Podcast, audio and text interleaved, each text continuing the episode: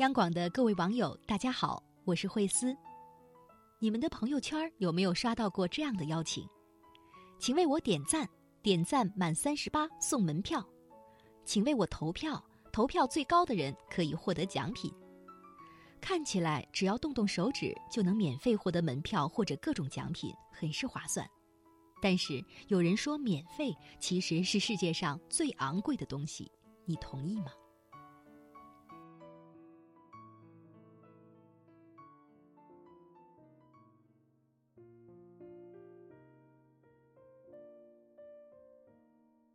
有一天，我接到了一张火锅店开张的宣传单，说开业前三天内，只要把店家宣传的链接转发到朋友圈，集满三十八个赞，就可以吃免费火锅。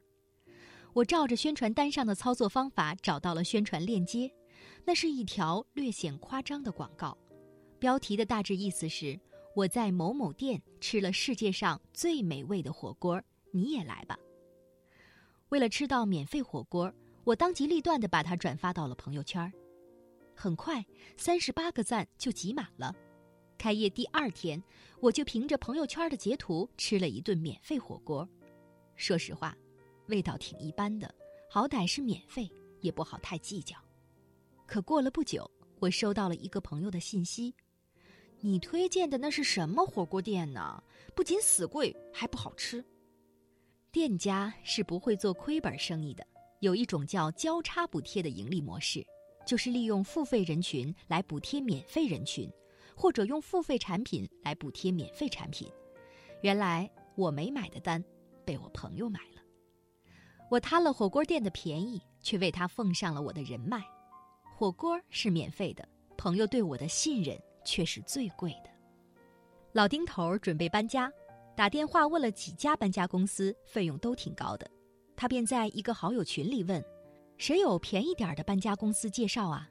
朋友大林跳出来说：“请搬家公司费那钱干啥？东西多的话，我用我的小货车多拉几趟不就完事儿了？”老丁头喜出望外。搬家那天，大林带着两个帮手哼哧哼哧的帮老丁头拆装家具、扛电器，楼上楼下跑得不亦乐乎。一行人忙活到下午两点才吃上饭。老丁头心里过意不去，包红包给他们当辛苦费，结果都被退了回来。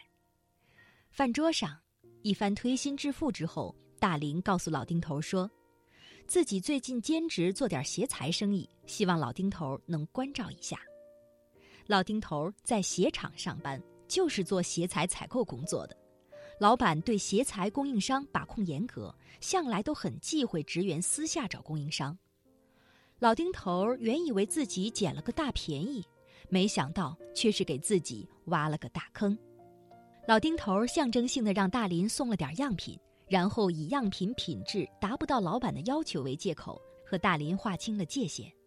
从此，忘恩负义这个名声就在朋友圈里传开了。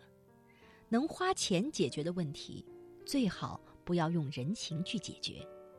帮忙是免费的，人情。却是最贵的。这世上，但凡是免费的交易，价值计算方式都是隐蔽的。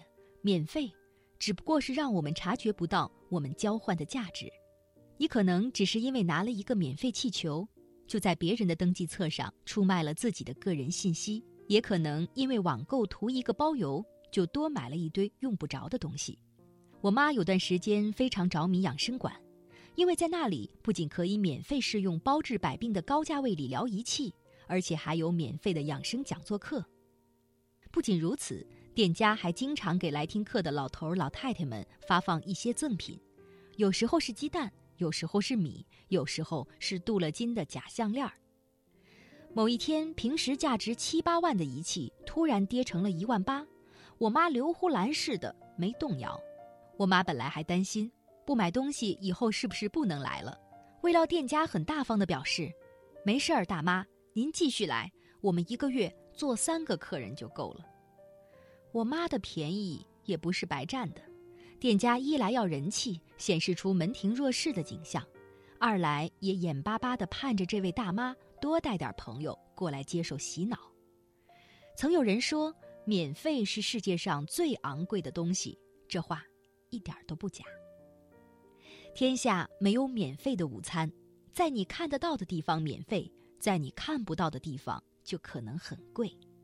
我是慧思，祝各位晚安。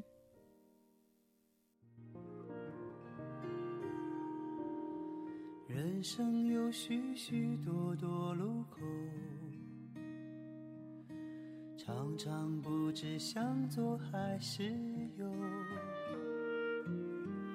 有时候我会感到孤独，偶尔想找个人一起走。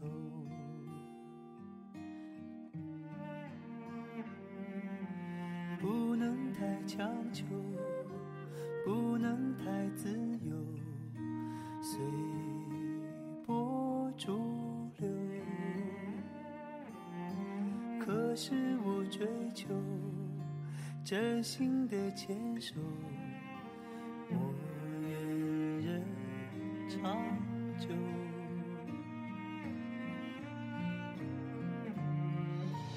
我也会有失望的时候，抱怨生活对我不够好，不能像电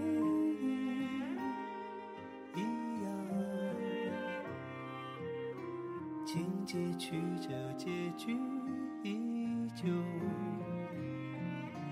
但我庆幸自己能泪流，尽管下次伤心还会有，终究是真切，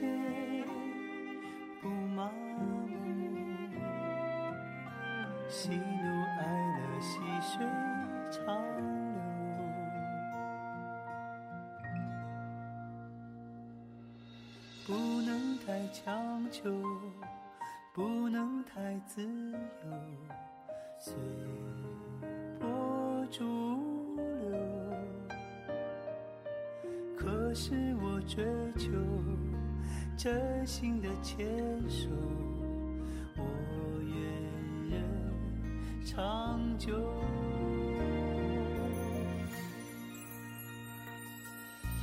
我也会有失望的时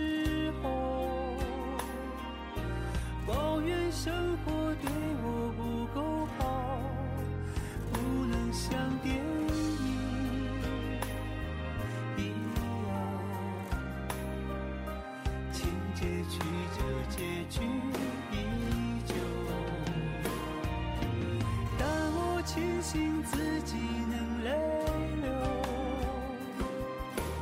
尽管下次。伤心还会有，终究是真切，